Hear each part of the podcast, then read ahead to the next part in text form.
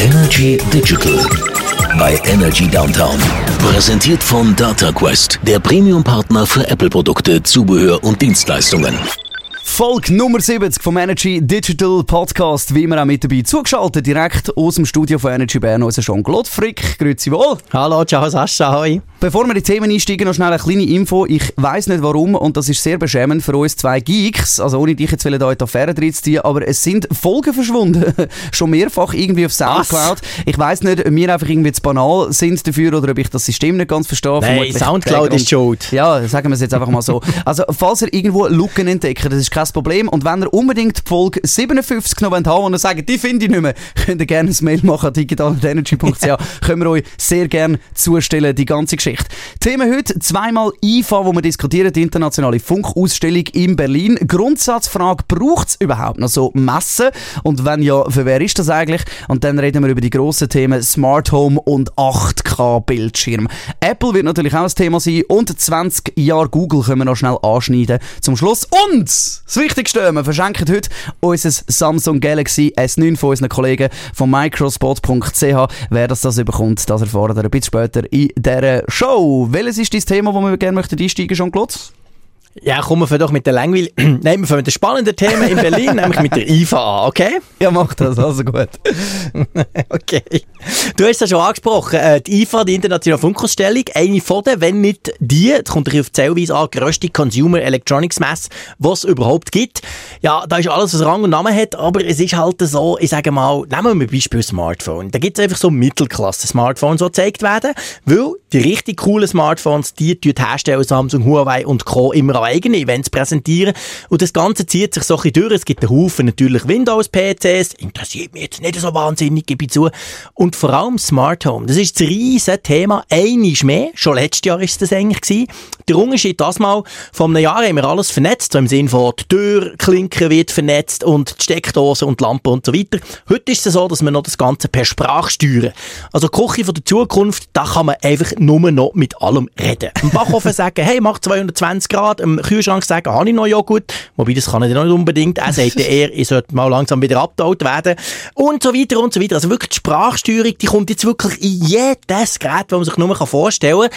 Und das macht zum Teil, finde ich, Sinn, aber ganz ehrlich gesagt, also manchmal ist es auch ein bisschen bemühend, wenn ich da irgendeine coole WC-Leuchte sehe, die quasi im Duschkopf versteckt ist. Und ich kann dann mit der auch noch reden, damit sie blau wird während dem Duschen. Tja, ich weiß nicht, wie du das siehst, aber ich finde das jetzt sehr unnötig. Ich finde es auch unnötig und teilweise auch ein bisschen weird, oder? Ich habe mehr das Gefühl, dass dann irgendwann ja, genau. sich Gerät gegen dich verschwören und dann sagst, so, ich hätte noch gerne einen Kühlschrank, stell mir noch mal ein bisschen Kinderschocke und dann der Kühlschrank dir stinkfrech antwortet, du bist sowieso zu dick, nimm mal etwas Gesundes, oder?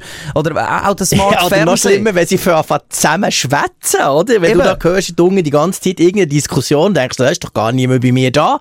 Und dann ist so Kochengeräte haben angefangen zusammen zu schwätzen und sich darüber lustig machen, dass du nicht kannst kochen. Also ja, ja, das ist ein bisschen weird. Die Zukunft ja, wird gefährlich. Oder auch irgendwie, dass der Fernseher irgendwann sagt, der Scheiß, wo du da schaust, das tue ich mir nicht an und schaltet genau. von allein um.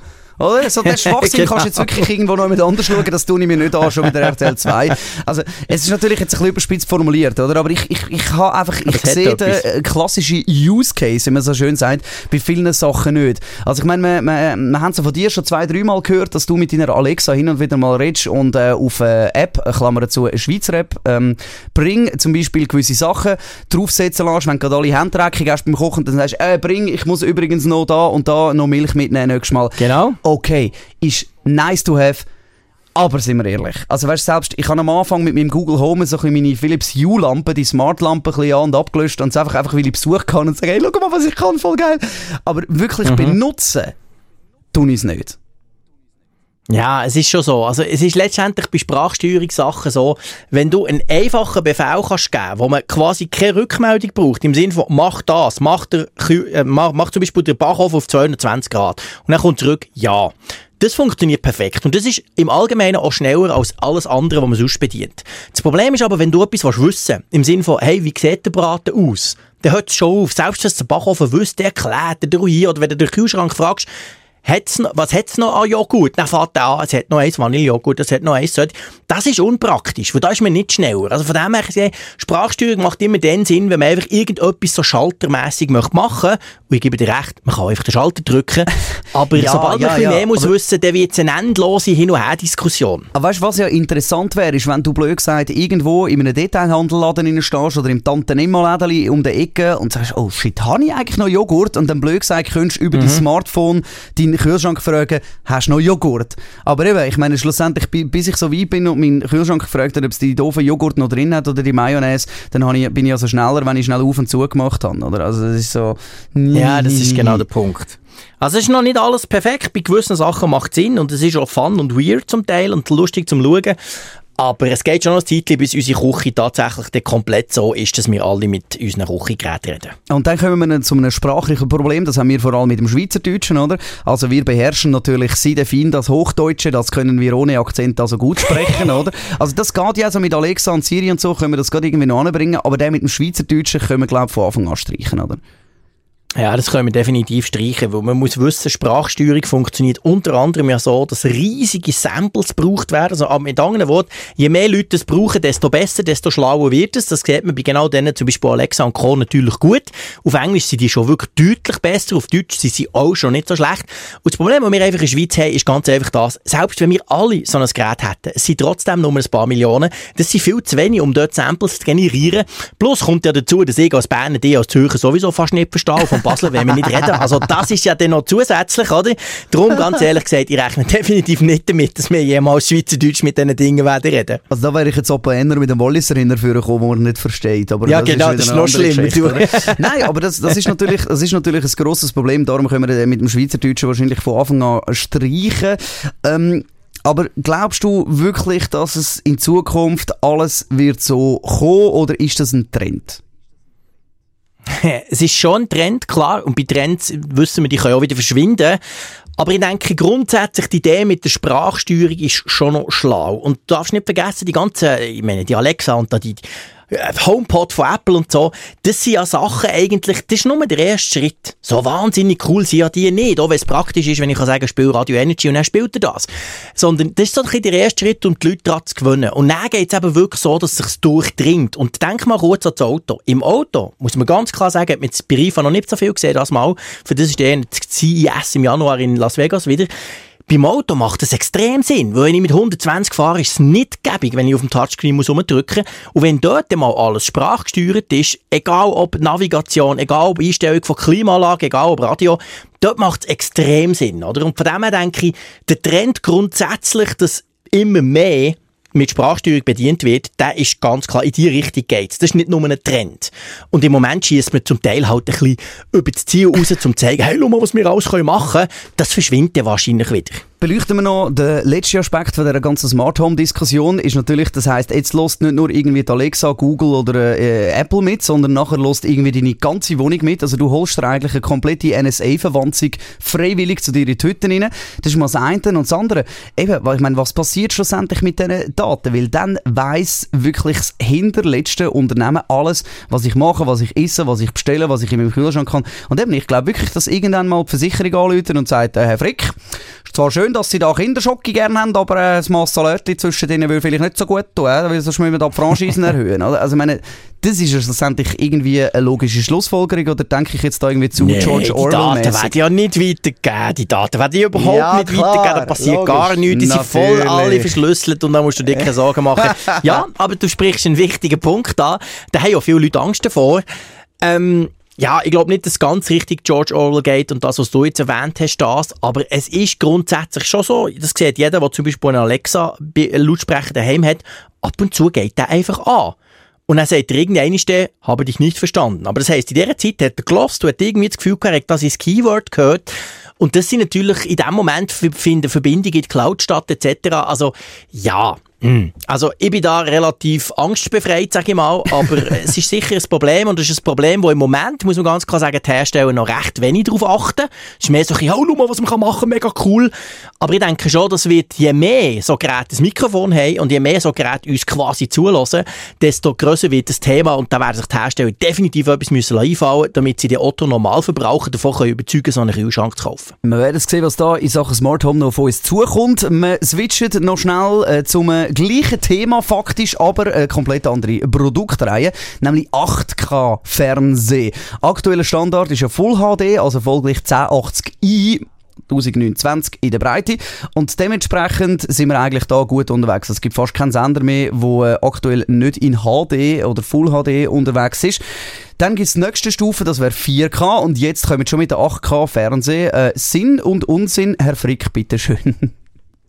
Das bringt jetzt nichts. Punkt. Nein, es ist wirklich wieder so ein Standard, wo man ganz klar muss sagen, klar, die Hersteller wie Samsung müssen sich irgendetwas einfallen, damit sie können sagen, hey, schau mal, der geile Fernseher, musst du mal einen neuen Fernseher kaufen. Und seien wir ehrlich, Fernseher gehen nie kaputt. Also von dem her, eigentlich müsste man ja gar nicht wechseln, wenn ich zwischendurch die Hersteller wieder ein schönes neues Logo würde draufkleben und sagen, das ist viel besser als letztes Jahr.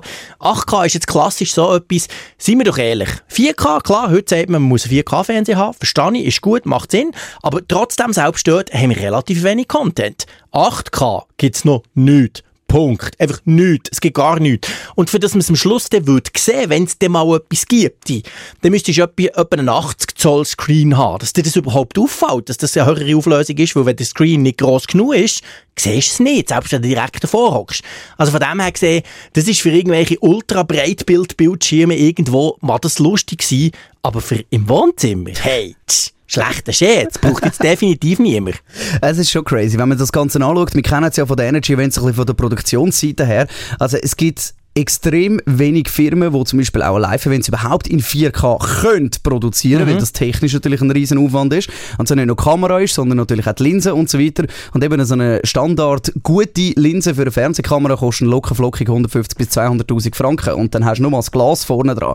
Also das sind so viele Faktoren. Ich habe jetzt das erste Mal wirklich ein 4K ähm, mit meinem Swisscom TV können. Bei der WM sind ja gewisse Matches so übertragen mhm. worden. Und das ist schon fett, zugegebenermaßen. Ja, also ist cool. Es ist so ein bisschen der gleiche, der gleiche Move, wie wenn du zwischen Full HD umschaltest und 4K. Muss aber auch da wieder die ja. Obergeek-Klammern machen. Nur weil Full HD draufsteht, ist noch lange nicht Full HD drin. Also wir wissen alle, ja. dass da in den ganzen Streaming-Plattformen und Pipapo das Ganze auch nicht wirklich mit kompletter Fernsehstandard 4K-Auflösung dann wirklich geschickt wird, weil sonst einfach die Datenraten so extrem groß sind, ohne jetzt irgendeinem Distributor zu treten. Aber das, was da bei uns auf Full HD ankommt, ist faktisch gesehen eigentlich kein Full HD, aber es sieht gut aus und das lange doch.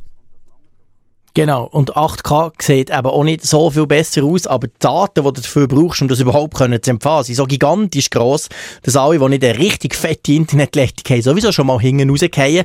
Also von dem her muss man ganz klar sagen, das ist schön, das ist natürlich an so einer Messe, macht das Sinn, so irgendetwas ganz Neues zu präsentieren, aber bis das, also Falls das überhaupt? Ich bin wirklich skeptisch. Du hast es nämlich gesagt, schon, schon 4K sendet ja kein Fernsehsender. Und die Aufnahmen, die sie machen, oder zum Beispiel Netflix-Serien, wo es zum Teil ganz wenig Filme gibt, die sind unglaublich komplex und teuer, so etwas zu produzieren. Von 8K wollen wir gar nicht erst reden. Also da habe ich jetzt definitiv das Gefühl, ähm, das tönt zwar toll, logisch, und hey, der Fernseher kostet 10'000 Stutz, ist sicher geil, aber es braucht jetzt keine Sau. Sorry, wenn ich es so sage, aber das ist etwas, wo ich auch das Gefühl habe, noch in drei, vier, fünf Jahren brauchen wir das nicht. Und klar, vielleicht dem Mal, wenn das iPhone 20 zum Beispiel, das kann dann vielleicht 8K aufnehmen. Es ist ja heute so, dass Premium-Smartphones alle 4K aufnehmen können. Also kann ich selber 4K-Content produzieren.